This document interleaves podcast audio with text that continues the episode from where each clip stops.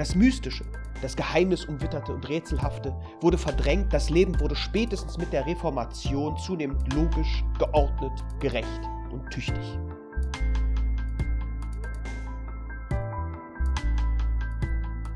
Verfassungsgeschichte der Neuzeit. Der Podcast. Folge 1. Einführung. Erster Teil.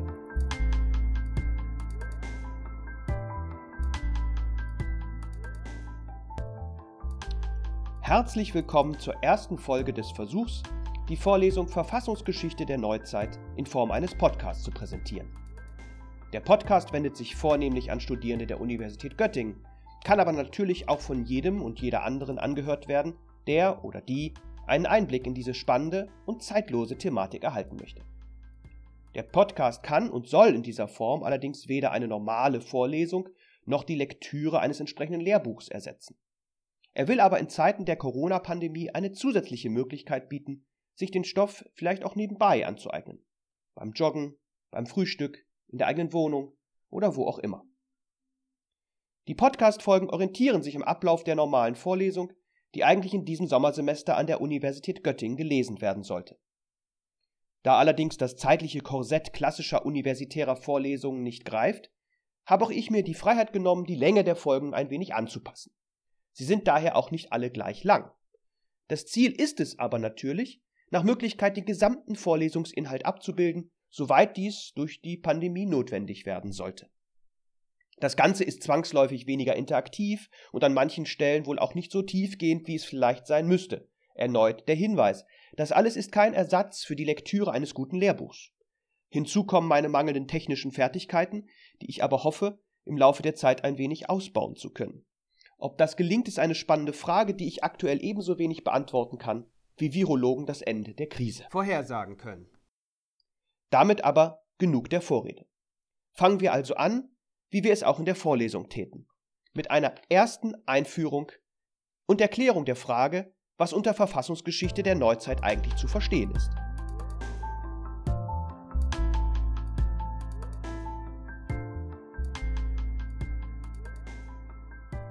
Während der Begriff Geschichte einigermaßen klar sein dürfte, es geht um den Blick zurück und die Einordnung und Bewertung bestimmter historischer Vorgänge und ihrer Bedeutung auch für die heutige Entwicklung, bedürfen vor allem zwei Elemente des Titels dieser Vorlesung einer näheren Erläuterung. Neuzeit und Verfassung. Warum ausgerechnet Neuzeit? Was ist es, das es rechtfertigt, die Verfassungsgeschichte gerade mit dieser Epoche beginnen zu lassen? Was macht diese später auch als Renaissance bezeichnete Epoche aus der Perspektive einer Verfassungsgeschichte interessant? Natürlich bedeutet historisch zu arbeiten immer auch zu periodisieren, einzuteilen, eben zu ordnen. Dass auch eine Verfassungsgeschichte irgendwo beginnen muss, ist insofern selbstverständlich. Damit ist aber noch nicht beantwortet, wieso hier gerade die Neuzeit als Ausgangspunkt gewählt wurde. Und zweitens, was ist eigentlich eine Verfassung? Der Blick zurück erfolgt ja nicht umfassend, sondern aus der Perspektive der Verfassung oder des Verfassungsrechts. Damit aber bedarf es einer Klärung dessen, was wir darunter eigentlich verstehen wollen. Wir mögen heute eine gewisse Vorstellung davon haben, wer Verfassung hört, wird in Deutschland umgehend an das Grundgesetz denken. Was aber ist es, das den Staat mit einer Verfassung von einem bloß faktisch verfassten Staat unterscheidet? Wo liegt das Neue, das mit der Verfassung in die Ordnung der Herrschaft einzieht? Damit aber sind bereits die Themen der ersten beiden Folgen dieses Podcasts ermittelt. Beginnen wir also in dieser mit der Frage nach dem zeitlichen Ausgangspunkt der Neuzeit. Auf geht's!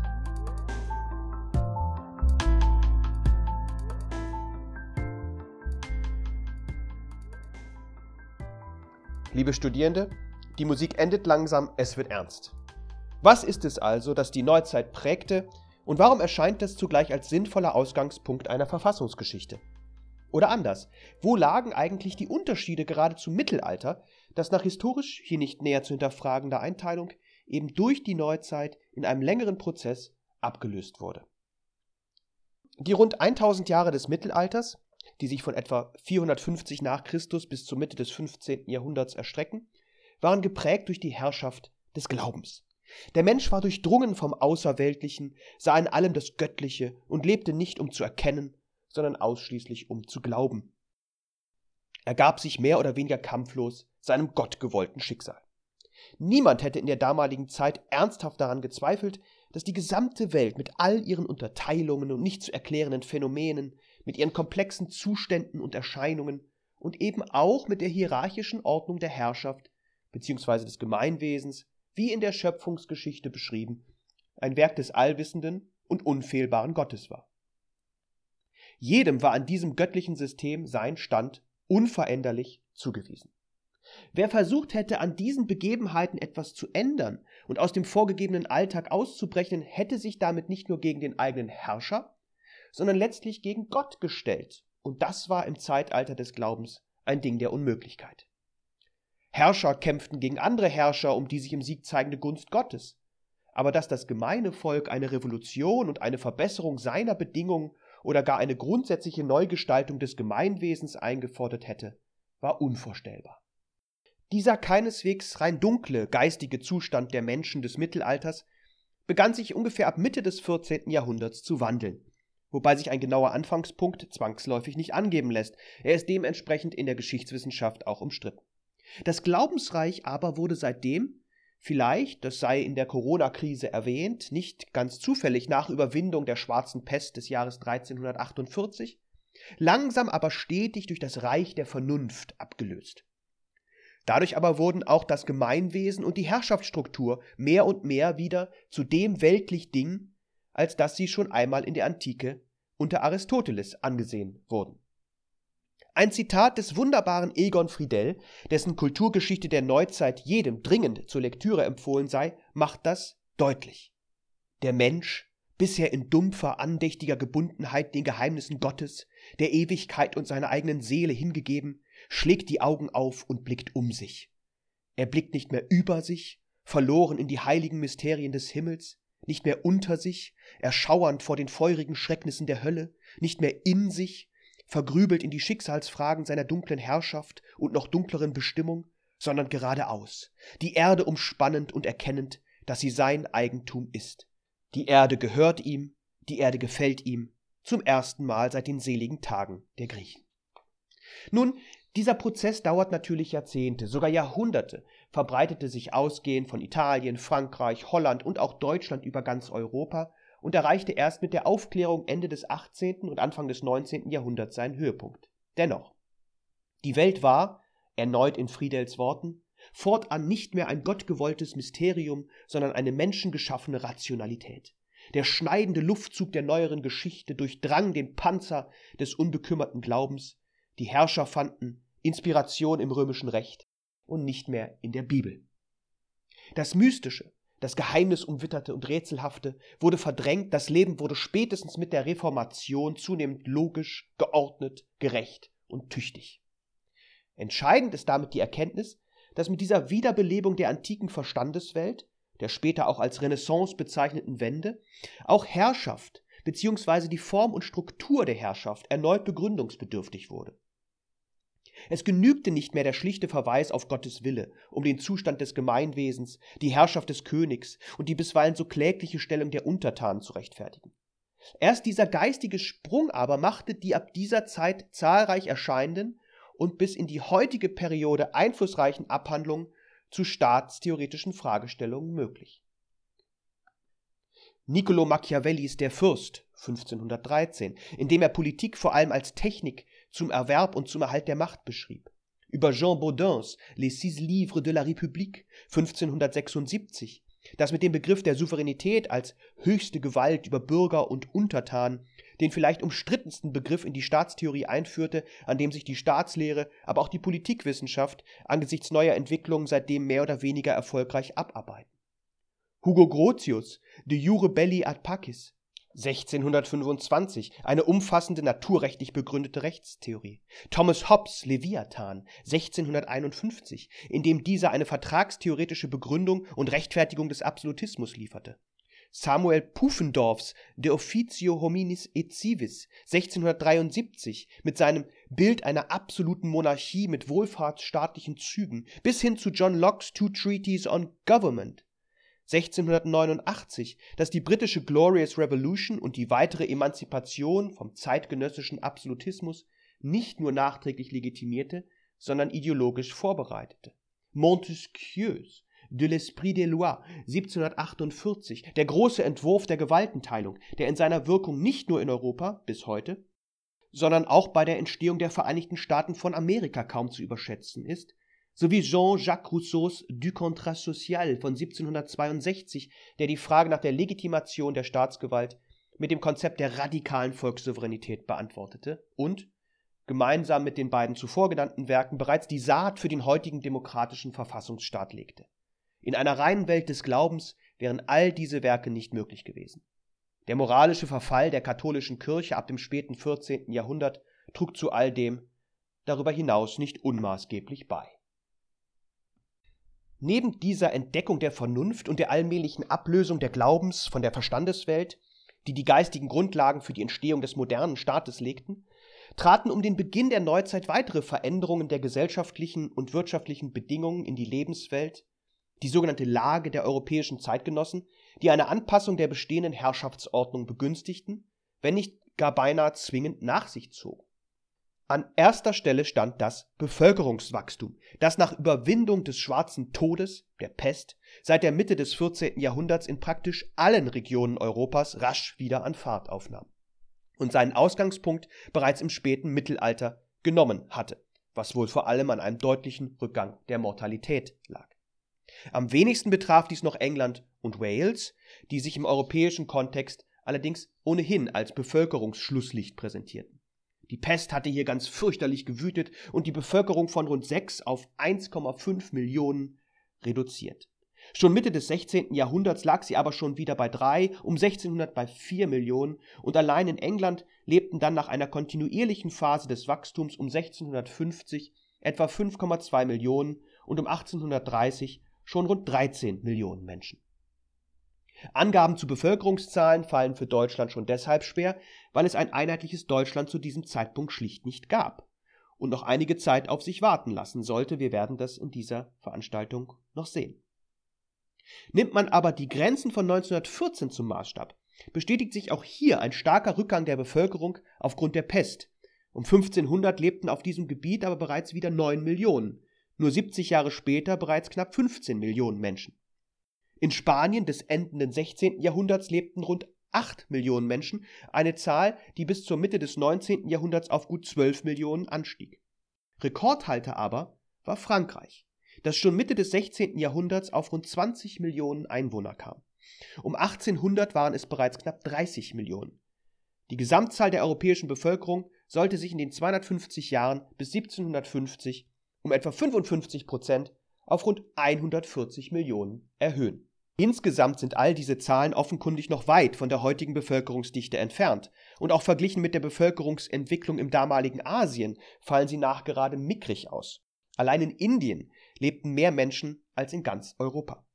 Trotzdem brachte die damit einhergehende Verknappung des Raumes, der Raumschwund, neue Formen sozialer und gesellschaftlicher Konflikte, die das Bedürfnis nach Ordnung und Regelung der Lebensverhältnisse erheblich steigerten. Schnellere Reisemöglichkeiten trugen zusätzlich zum Gefühl einer sich stetig verengenden Welt maßgeblich bei. Die Durchschnittsgeschwindigkeit der privaten Kutschen verdoppelte sich von 1814 bis 1848 und stieg von 4,5 Kilometer pro Stunde auf 9,5 an. In Preußen verkürzte sich die Postkutschenzeit von Berlin nach Köln im gleichen Zeitraum von 130 auf 78 Stunden. Mit der Eisenbahntechnik, kaum etwas steht mehr für die Epoche der Moderne wie dieses metallene Gefährt, wurden aber auch diese Reisezeiten bald um ein Vielfaches unterboten. Europa wurde so ungefähr auf den Flächenraum Deutschlands reduziert. Ohnehin gewann Zeit einen völlig neuen Stellenwert im Leben der Menschen, indem mit der Räder und der späteren Pendeluhr deren Alltag durch quantifizierbare Zeiteinheiten überformt wurde, die eine übergreifende Organisation der Gesellschaft absichern und fördern halfen. Die neue Wahrnehmung der Zeit und die dadurch ermöglichte vorgestellte Gleichzeitigkeit der Ereignisse symbolisiert vor allem im fingierten gleichzeitigen Konsum der Tageszeitung, sollte später auch eine bedeutende Rolle bei der Erfindung der Nation bzw. des Nationalismus und des Nationalstaats spielen. Man fing an, über die gleichen Dinge zu sprechen und diskutierte zunehmend auch über überregionale und das enge Familienumfeld durchbrechende, gemeinsame und dadurch verbindende Ereignisse. Und zwar in der sich herausbildenden nationalen Sprache. Das förderte die Gemeinschaft und die Zusammengehörigkeit und erleichterte es, sich als individuelle, eigenständige Nation zu erkennen. Diese besondere Verdichtung des sozialen Lebens, die auch mit weiteren technischen Neuerungen einherging, wurde für die Zeitgenossen im wahrsten Sinne greif und erlebbar in der Stadt, die seit der Neuzeit zunehmend das Leben auf dem Lande verdrängte und zu diesem tatsächlich in keinem größeren Gegensatz hätte stehen können. Der einsetzende Urbanisierungsprozess, der bis heute, wie wir wissen, nicht abgeschlossen ist, brachte so die vielleicht größten sozialen und gesellschaftlichen Veränderungen der Neuzeit mit sich und hatte erhebliche Bedeutung für die Erstehung des modernen Staates. Natürlich hatte es auch im Mittelalter schon Städte gegeben. Erst jetzt aber wurden sie zum zentralen Lebensort für einen signifikanten Teil der Gesellschaft. Sie bildeten bald, vor allem in wirtschaftlicher Hinsicht, die eigentlichen Zentren. Besonders deutlich wurde das in London, wo die erhebliche wirtschaftliche Macht noch durch königliche Monopole begünstigt wurde, die zuvor bestehende Handelszentren schnell fast vollständig verdrängten. Ähnliches lässt sich aber über Städte wie Birmingham, Glasgow, Sheffield oder auch Paris berichten. Überall in der Stadt wurden Waren gehandelt, trafen Menschen aufeinander, sich aus dem Weg zu gehen wurde immer schwieriger, ein Kontaktverbot wie heute bestand offenkundig nicht. Es herrschte reges Treiben, ein völlig neues Tempo, ein unheimliches Staccato trat ins Dasein, und das alles bei einem kaum erträglichen Gestank, da zunächst alles, was man nicht benötigte, einfach auf die miserabel, wenn überhaupt gepflasterten Gassen geworfen wurde. Des städtischen Umlandes bedurfte es natürlich weiterhin, jetzt aber vor allem zur Versorgung der Stadt mit den notwendigen Lebensmitteln, die diese selbst nicht sicherstellen konnte, wenngleich die Transportmöglichkeiten anfangs noch sehr unzureichend waren und Städte daher bevorzugt an Flüssen und Kanälen erbaut wurden. Produziert wurde aber von den Bauern immer häufiger nicht ausschließlich für sich selbst, für das eigene Überleben, sondern für den städtischen Markt, auf dem die Waren anschließend feilgeboten wurden. Der Kleinbauer der nur für sich und seine Familie sorgt, wurde seltener und vom für andere produzierenden Bauern ersetzt, der auch nicht essbare Waren anbaute, wie Flachs und Hanf. Die Bewirtschaftungsmethoden professionalisierten sich. Anders wären die Versorgung der Stadt und damit auch die Entstehung des modernen Staates schlicht unmöglich gewesen. In einem Satz, man arbeitete nicht mehr um zu leben, sondern lebte um für die Stadt zu arbeiten. Das alles hatte natürlich erhebliche Konsequenzen. Es kam, wie Patricia Crone beschrieben hat, zu einer dreifachen Integration der Gesellschaft. Einer ökonomischen, durch Spezialisierung und Arbeitsteilung, die zu einer gegenseitigen Abhängigkeit vom Markt führte, einer kulturellen, indem die Menschen jetzt aus ihrem familiären Umfeld, ihrer dörflichen Isolation in die große Stadt überwechselten, und schließlich eben auch einer sozialen und politischen, bei der letztlich aus allen Bewohnern Bürger, später und natürlich viel zu spät auch Bürgerinnen wurden.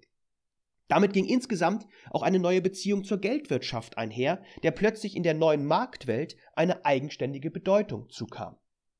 Während das Mittelalter Geld noch allein als Mittel zum Zweck ansah, wurde das Geld bzw. das Gold nun selbst zum Zweck. Es zu besitzen wandelte sich zum Wert an sich, und wer am meisten besaß, hatte plötzlich auch die Möglichkeit, in sozialer Sicht aufzusteigen. Monetäre Einkünfte waren nicht mehr oder immer weniger an den Grundbesitz geknüpft. Hans-Georg Pott drückt es so aus. Der Prozess der Entstehung der Moderne ist vor allem getragen und bedingt durch die Geldwirtschaft. Die zuvor angeborene und damit prinzipiell unveränderliche soziale Position stand nun zur Disposition und der Weg zu sozialem Ruhm führte einzig und allein über das Geld. Der Adel des Talents siegte über den Adel der Geburt. Aus der Ständegesellschaft wurde langsam aber stetig die moderne Klassengesellschaft. Erneut mit Hans-Georg Pott. Die Gesellschaftsstruktur wandelt sich von der hierarchisch gegliederten Ständegesellschaft in die funktional differenzierte mit der Folge, dass der Mensch seinen festen Platz in der Gesellschaft verliert, sich stattdessen im Außen befindet und seinen Platz in der Gesellschaft erst suchen, erarbeiten oder erkämpfen muss. Wir sehen hier bereits das Phänomen der Emanzipation, das vor allem das lange 19. Jahrhundert prägen sollte und auf das wir gleich noch einmal eingehen werden. Beispielhaft für diesen Kampf seien nur die ehemals Kriminellen und späteren Mäzene des italienischen Florenz, die Medici genannt, deren Aufstieg zu Beginn des 15. Jahrhunderts zunächst im Tuchhandel, dann aber vor allem im professionalisierten Bankgeschäft begründet lag. Als wohl größte Finanzmacht Europas mit guten Beziehungen zum Papst und anderen Mächten waren sie schon Mitte des 15. Jahrhunderts die eigentlichen Regenten der rund 70.000 Köpfe zählenden Stadt, obwohl es sich bei ihnen, in den Worten Egon Friedels, um ein Geschlecht von bürgerlichen Parvenus handelte. Im Mittelalter ein noch undenkbarer Vorgang. Das Geld- und Finanzwesen ist seit dieser Zeit aus der modernen Welt nicht mehr wegzudenken und es sollte denn auch nicht mehr lange bis zur ersten Finanzkrise dauern. In Holland, auf das die moderne Börsenwelt zurückgeht, brach im ersten Drittel des 17. Jahrhunderts das Tulpenfieber aus. Tulpenzwiebeln wurden zu einem wilden Spekulationsobjekt, für das horrende Preise gezahlt wurden, bisweilen ein Mehrfaches des durchschnittlichen Jahresgehalts. Jeder, der was auf sich hielt, musste eine Tulpenzwiebel oder wenigstens den Anspruch auf eine Tulpenzwiebel sein eigen nennen, nachdem die wundersame Blume erstmals im Jahr 1562 aus der eigentlichen Tulpenstadt Konstantinopel, heute Istanbul, in Antwerpen angekommen war. Als die große Spekulationsblase im Jahr 1637 plötzlich platzte, die Preise fielen schlagartig um mehr als 95 Prozent, war die Not groß und es bedurfte erheblicher Anstrengung, um schlimmeres Leid auf allen Seiten zu verhindern. Die holländische Wirtschaft sollte Jahre brauchen, um sich zu erholen. Heute erinnern nur noch die zahlreichen Tulpenfelder Hollands an diese in jeder Hinsicht bemerkenswerte Episode. Strukturell offenbarten sich bei dieser ersten Finanzkrise im Übrigen allerdings die gleichen Merkmale wie bei der modernen Finanzkrise des Jahres 2008. Das Spekulationsobjekt mag grotesk erscheinen, aber das bestätigt nur, spekulieren lässt sich auf alles, solange sich genügend Leute beteiligen. Die Konsequenzen, die aus dieser ersten Krise gezogen wurden, waren in jedem Fall gering. Schon bald kam es in Frankreich durch die, allerdings betrügerischen, Geschäfte des John Law zu Beginn des 18. Jahrhunderts zu einer weiteren, noch größeren Krise, und dabei blieb es bis in die heutige Zeit mit bemerkenswerter Regelmäßigkeit, mit dem einzigen Unterschied, dass die Folgen solcher Krisen angesichts der weltweiten Finanzströme meist gravierender ausfallen, als das noch im damaligen Holland der Fall war. Vor dem Hintergrund dieser kognitiven und gesellschaftlichen Veränderungen entstand in Europa in einem langen Prozess das, was wir heute als moderner Staat europäischer Prägung bezeichnen. Aber Achtung! Die jetzt nur kurz anzusprechenden Merkmale, die diesen Staat prägen und damit von frühmodernen Herrschaftsformen unterscheiden, sind nicht in Stein gemeißelt oder objektiv feststellbar. Insofern handelt es sich um meine ganz persönliche Staatslegende, die ich hier erzähle und die andere möglicherweise nicht umfänglich teilen. Das ist aber kein Makel der Erzählung, sondern bei historisch rückblickenden Einordnungen ganz typisch und wohl unvermeidlich. Der Blick zurück hängt insofern immer auch an subjektiven Prägungen und Vorstellungen, die sich in der eigenen Bewertung nolens volens niederschlagen werden. Unter Beachtung dieser Einschränkung sind es aus meiner Sicht die folgenden acht Merkmale, die das Wesen des sich in dieser Zeit herausbildenden modernen Staates europäischer Prägung ausmachen. Erstens. Die Zentralisierung der Macht- und Herrschaftsverhältnisse. War die Macht im Feudalismus des Spätmittelalters noch in einem diffusen System auf zahlreiche Personen und die Kirche aufgeteilt? Kam es mit dem moralischen Verfall der Kirche und den folgenden Religionskriegen ab dem 14. Jahrhundert zu einer Machtkonzentration beim Monarchen, bei dem sich nicht zuletzt die Streitentscheidungskompetenzen bündelten. Die Stände wurden entmachtet und es folgte die Ära des Absolutismus. L'État, c'est moi. Theoretisch unterfüttert wurden diese Entwicklungen durch Jean Baudin, der den vielleicht umstrittensten Begriff in die allgemeine Staatslehre einführte: Souveränität. Ein umfassendes, auch faktisches Gewaltmonopol ging mit der Zentralisierung allerdings zu keiner Zeit einher. Die lokalen Herrschaftsträger blieben im täglichen Leben auch in der Hochzeit des Absolutismus schon aus organisatorisch-technischen Gründen von großer Bedeutung. Die Souveränität der ersten modernen Staaten nachträglich zu verklären, erscheint daher wenig überzeugend Zweitens. Säkularisierung bei Konfessionalisierung. Die Entdeckung der Vernunft führte zu einer Trennung der geistlichen von der weltlichen Sphäre, wobei sich der weltliche Monarch langfristig den Primat, den Suprematieanspruch sicherte. Er hatte auf seinem Territorium das letzte Wort, und zwar auch im Hinblick auf Fragen der Religion. Religion spielte damit in der Anfangszeit noch eine große, vielleicht sogar die bedeutendste Rolle für den modernen Staat. Es kam also zu einer Säkularisierung, aber nicht zu einer Entkonfessionalisierung des Staates. Bis zum Staat ohne Gott, wie ihn Horst Dreier zuletzt beschrieben hat und bei dem die Religion prinzipiell zur Privatsache erklärt wird, sollte es noch einige Jahrhunderte dauern. Vollständig durchgesetzt hat sich dieses Konzept bis heute nur in wenigen modernen Staaten. Gleichwohl liegt hier gewiss der Ausgangspunkt der von Max Weber so treffend bezeichneten Entzauberung der Welt. Drittens. Territoriale Abgrenzung und Entpersonalisierung. Im Zusammenhang mit der Konfessionalisierung stand die Territorialisierung der Herrschaft, die sich fortan vornehmlich über ihr Staatsgebiet und weniger über die konkrete Person des Herrschers definierte. Es kam zu einer Entpersonalisierung, der Staat wurde zur Körperschaft, deren Existenz vom Herrscher unabhängig war. Die entstehenden Grenzen waren aber vornehmlich räumliche Abgrenzung der Herrschaftsgewalt und keine für Menschen physisch unüberwindbaren Barrieren. Anfangs waren es angesichts der vorherrschenden ökonomischen Theorie, dem Merkantilismus, auch weniger fremde Menschen, die auf dem eigenen Staatsgebiet unerwünscht waren, als aus dem Ausland stammende Waren. Heute scheint es im entfesselten Kapitalismus nachgerade umgekehrt zu sein. Mit dem modernen Territorialstaat ist beides vereinbar. Viertens. Gestaltung durch Gesetzgebung. War die Ordnung des Mittelalters noch vornehmlich eine erkennende, wurde sie mit der Entdeckung der Vernunft zunehmend zu einer vom Menschen selbst und vor allem durch Recht gestalteten Ordnung. Der moderne Staat ist Gesetzgebungsstaat. Damit übernahm der Herrscher zugleich die Verantwortung für die Ausgestaltung dieser Ordnung. Es fanden sich umfangreiche Regelungen zur guten Polizei, mit der der Herrscher versuchte, sowohl die Gefahrenabwehr als auch die allgemeine Wohlfahrtspflege zu organisieren und nach seinen Vorstellungen zu gestalten. Die neuen Ordnungen ließen kaum einen Bereich aus und reichten von der Kleiderordnung bis hin zum schicklichen Verhalten in der Öffentlichkeit. Allerdings verlief dieser Prozess in den einzelnen Staaten unterschiedlich. In Großbritannien und den USA wird man der Gesetzgebung erst Ende des 19. Jahrhunderts eine größere Rolle zusprechen können. Fünftens. Ausbildung einer zentralen Bürokratie. Die Gestaltung durch Gesetze, aber auch die Konfessionalisierung bedurfte der konkreten Umsetzung innerhalb des gesamten Territoriums der einzelnen Staaten. Nach dem Vorbild der katholischen Kirche entwickelte sich eine zentralisierte Verwaltung, die im Übrigen auch von technischen Neuerungen wie der Postkutsche profitiert. Verwaltung ist auch heute der Aspekt von Staatlichkeit, dem die Bürgerinnen und Bürger am häufigsten begegnen. Der Alltag von Herrschaft ist Verwaltung. Sechstens. Errichtung eines stehenden Heeres.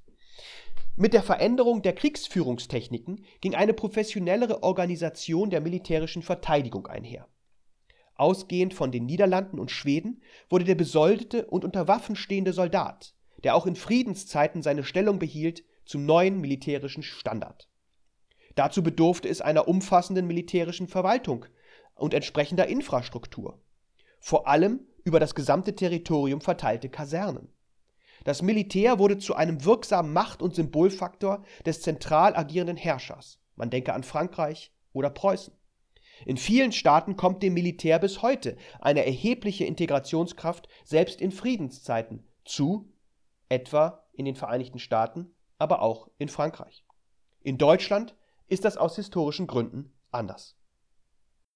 Siebtens. Umfassende Steuerfinanzierung. Im Mittelalter kam der Herrscher im Wesentlichen selbst für die Kosten der Herrschaft auf. Die Finanzierung des modernen, gestaltenden und verwaltenden Staates war auf diesem Wege nicht mehr zu leisten. Im Laufe der Zeit trat daher die Steuer als dauerhafte Einnahmequelle an die Stelle der Selbstfinanzierung. Der moderne Staat ist Steuerstaat. Diese Entwicklung war für den Prozess der Parlamentarisierung und damit den demokratischen Verfassungsstaat bedeutend. Die Ständevertretungen die für die Bewilligung der Steuern verantwortlich zeichneten, waren die Vorläufer der heutigen Parlamente. Das Budgetbewilligungsrecht bildet weiterhin eine der parlamentarischen Kernkompetenzen. Achtens. Staatsvolk? Ein formales Staatsvolk, eine formale Staatsangehörigkeit kannte der moderne Staat lange Zeit nicht. Die Herrschaft war im Wesentlichen nicht personal, sondern territorial organisiert zumindest wenn man auf die zentrale staatliche Ebene blickt. Auch die Konfession ließ sich nicht als Staatsangehörigkeitsersatz interpretieren, schon weil es nur zwei, später drei unterschiedliche Konfessionen gab und diese zudem prinzipiell frei wählbar waren. Erst die Demokratiebewegung begründete das Bedürfnis, ein irgendwie geartetes Volk von anderen Völkern abzugrenzen. Die Idee, die in diesem Zusammenhang geboren bzw. erfunden wurde, war die der Nation. Ein mehr als folgenreiches Konzept für den modernen Staat.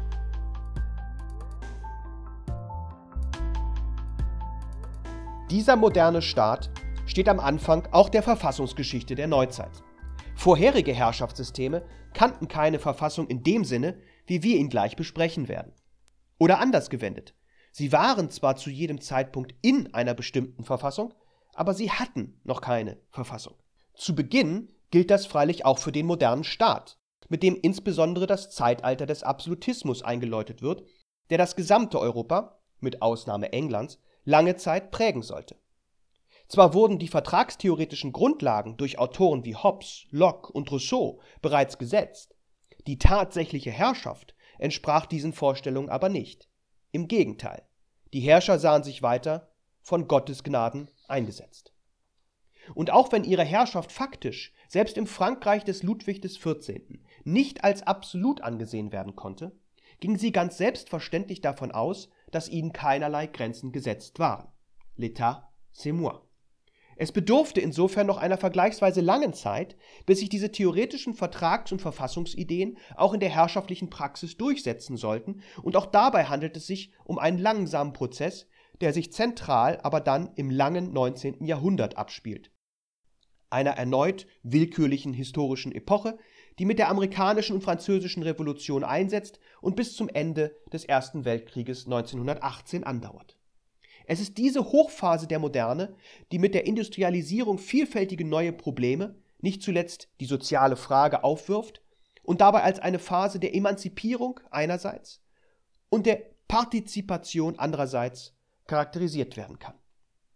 Tatsächlich wird man insofern sagen können, dass auch die Verfassungsgeschichte ab diesem Zeitpunkt und bis heute, denn dieser Prozess ist keineswegs abgeschlossen, mit dem aufkommenden Liberalismus als eine solche Emanzipations- und Partizipationsgeschichte erzählt werden kann, und in der Tat werden wir uns diese beiden Begriffe im Laufe der Vorlesung dennoch immer wieder anschauen. Emanzipation meint dabei vor allem die Entlassung aus gesellschaftlichen Bindungen und Selbstverständlichkeiten, aus Abhängigkeiten und Unterwürfigkeit. Es geht also um die bereits beschriebene und den Liberalismus prägende Emanzipation von vorgegebenen gesellschaftlichen Funktionen, die einerseits neue Freiheiten begründet, andererseits aber eben auch mit neuen Problemen einhergeht, für deren Lösung nur noch der Staat in Betracht kommt. Die soziale Frage habe ich bereits erwähnt. Die Lösung der gesellschaftlichen Ketten hatte insofern eben auch die Lösung gesellschaftlicher Fürsorgemechanismen zur Folge. Man war damit zwar seines eigenen Glückes Schmied, aber damit dann eben auch auf sich gestellt, und das konnte gerade in der aufkommenden Industrialisierung mit Ungerechtigkeiten und Härten einhergehen, denen sich der Staat beinahe zwangsläufig widmen musste. Und das tat er dann, mittelfristig auch. Die neue, zunehmend bürgerliche Gesellschaft befreite sich so im Laufe der Zeit von religiösen Zwängen, von politischen Allmachtsansprüchen des Monarchen, von wirtschaftlichen Begrenzungen, Anfang des 19. Jahrhunderts wird das Zunftwesen zunehmend durch die Gewerbefreiheit ersetzt und auch schließlich von rechtlichen Diskriminierungen. Alle Menschen werden frei und gleich an Rechten geboren und vom Recht auch entsprechend behandelt. Die Grundrechte sind Ausdruck dieses gegen Adelsprivilegien und sonstige in der Stellung begründete Bevorzugungen gerichteten Prinzips. Natürlich ist der Weg zu ihrer umfassenden Verwirklichung lang und bis heute nicht erreicht. Ungerechtigkeiten bestehen fort. Man denke an auch heute noch bestehende Geschlechterungerechtigkeiten. Mit den ersten Menschenrechtserklärungen aber war der erste theoretische Schritt zu einer umfassenden Gleichheit getan, der auch in den bürgerlichen Gesetzbüchern normativen Niederschlag finden sollte und gegen den sich die tatsächliche gesellschaftliche Entwicklung letztlich nicht vollständig immunisieren konnte. Diese Emanzipation und der Verlust gesellschaftlicher Ordnungssysteme zog das Bedürfnis einer grundlegenden Neugestaltung nach sich. Und an dieser Neuordnung wollte das neu entstandene Bürgertum sich unmittelbar beteiligen. Der gesellschaftlichen Emanzipation folgte also der Wunsch nach politischer Partizipation. Und dieser Wunsch äußerte sich alsbald in dem Verlangen nach neuen politischen Grundordnungen, den Verfassungen, mit denen diese Partizipation normiert und für die Zukunft gesichert werden sollte. Das 19. Jahrhundert ist insofern das Jahrhundert der Verfassungen. Und heute besteht für uns denn auch ein ganz natürliches Junktim zwischen einem Staat und einer Verfassung. Dieses Junktim ist damit aber sehr viel jünger, als wir vielleicht gedacht haben. Es sind die USA, in denen es erstmals verwirklicht wird. Frankreich folgt alsbald und von da an sollte es sich schnell über den ganzen Erdball verteilen. Nicht zuletzt in Südamerika kommt es im Zusammenhang mit der ersten Dekolonisierungswelle zu zahlreichen Verfassungsgebungen, die sich meist am US-amerikanischen Vorbild orientieren. Anders gewendet, der Kampf um die Verfassung wird epocheprägend. Damit aber bedarf es nun einer Klärung der Frage, was eigentlich unter einer Verfassung zu verstehen ist. Was also ist das Besondere am Verfassungsstaat und unterscheidet ihn von anderen Herrschaftsmodellen? Die ja zwar stets in einer Verfassung waren, aber noch keine Verfassung hatten, wie wir sie heute kennen und als für so normal und selbstverständlich empfinden. Diese Frage bringt uns damit an das Ende dieser ersten und mit gerade einmal 40 Minuten nicht allzu langen Folge des Podcasts zur Verfassungsgeschichte der Neuzeit. Denn diese Frage ist das Thema der zweiten Folge, die zudem einen Überblick über die wesentlichen historischen Wegmarken der Verfassungsgeschichte liefern soll. Damit ist dann auch der Rahmen der kommenden Folgen abgesteckt. Bevor ich Sie aber jetzt in die wohlverdiente Podcast-Pause von einer Woche entlasse, ein kleiner Hinweis auf die Show Notes, die unter dieser Podcast-Folge verlinkt sind. Ich verweise dort auf die Bücher, die ich in diesem Podcast erwähnt habe. An erster Stelle die wunderbare Kulturgeschichte der Neuzeit von Egon Friedel. Ich empfehle dabei die Diogenes Gesamtausgabe, die vielleicht auf den ersten Blick etwas erschreckend groß und schwer und umfangreich wirkt. Sie hat insgesamt knapp 1800 Seiten. Der Lesegenuss entschädigt und gibt einen ganz wunderbaren Einblick in die Zeit der Neuzeit, um die es ja in diesem Podcast auch maßgeblich geht. Das zweite Buch ist Hans-Georg Pott, eine kurze Geschichte der europäischen Kultur. Und er meint es ernst. Das Buch ist kurz, es hat gerade einmal 116 Seiten. Wer allerdings glaubt, es sei auch schnell weggelesen, der irrt. Das Buch ist entsprechend verdichtet und braucht deswegen Zeit, um gelesen zu werden. Es ist trotzdem sehr zu empfehlen, ist im W. Fink und UTB Verlag erschienen. Das dritte Buch, Horst Dreier, Staat ohne Gott, im Jahr 2018 bei CH Beck erschienen Religion in der säkularen Moderne. Dreier schildert dort die Stellung der Religion im modernen, säkularen Verfassungsstaat in ganz wunderbarer Art und Weise. Und zuletzt noch der Hinweis auf ein von mir geschriebenes Buch, das im Jahr 2019 im Verlag Mohr-Siebeck erschienen ist. Der gefräßige Leviathan behandelt die Entstehung, die Ausbreitung und die Zukunft des modernen Staates in ausführlicher Art und Weise. Liebe Studierende, damit bleibt mir nur noch das zu sagen, was man in Zeiten von Corona immer sagt. Bleiben Sie gesund. Bis zum nächsten Mal.